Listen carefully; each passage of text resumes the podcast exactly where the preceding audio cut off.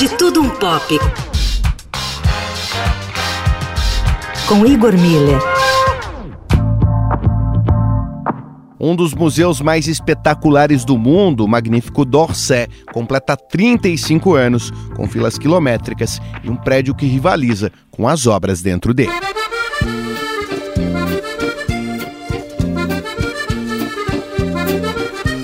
espécie de coroa dos projetos de uma Paris do futuro, que mescla os elementos modernos e clássicos da cultura francesa e que iria de encontro com a cidade de luz que conhecemos, cheia de turistas e com espaços públicos deslumbrantes.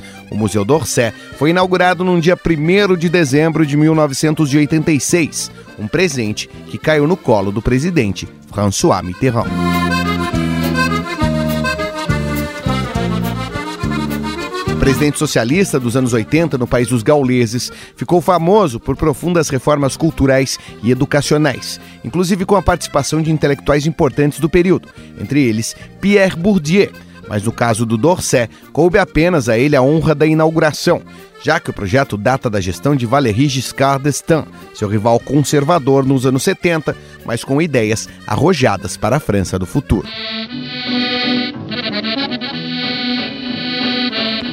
A antiga estação do Cas d'Orsay, símbolo da Belle Époque, da pujança da Revolução Industrial que se alastrou por Paris com estruturas magníficas de ferro e vidro retorcidos. Palco da Exposição Universal de 1900, com a assinatura do arquiteto Victor Laloux, foi o local escolhido para o museu.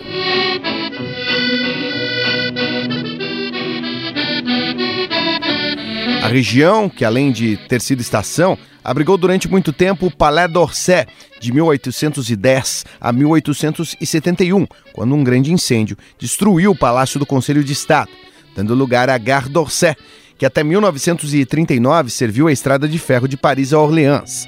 Após um período como estação suburbana, o magnífico prédio que estava inativo desde 1973 se tornou alvo do governo francês para a construção de um museu no ano de 1977.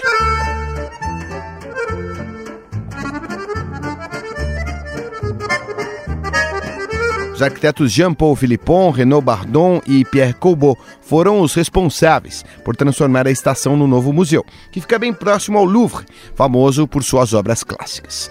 Por isso mesmo, a decisão foi de concentrar obras do fim do século XIX e começo do século XX, período incendiário da arte, um dos mais revolucionários desde o Renascimento.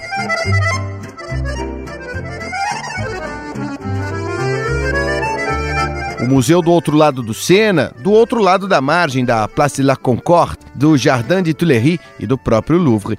O Dorset simbolizou o futuro da França, alojado dentro da cultura neoclássica da Belle Époque, espécie de maçã envenenada com o melhor do impressionismo, e de Cézanne, Gauguin e Van Gogh os arautos da Revolução Modernista na arte, fazendo filas de dobrar a esquina, na cidade que mais recebe turistas no mundo. Com os trabalhos técnicos de Moacir Biasi e Gormila, falando um pouco de tudo, de tudo um pop. Para o fim de tarde, Eldorado.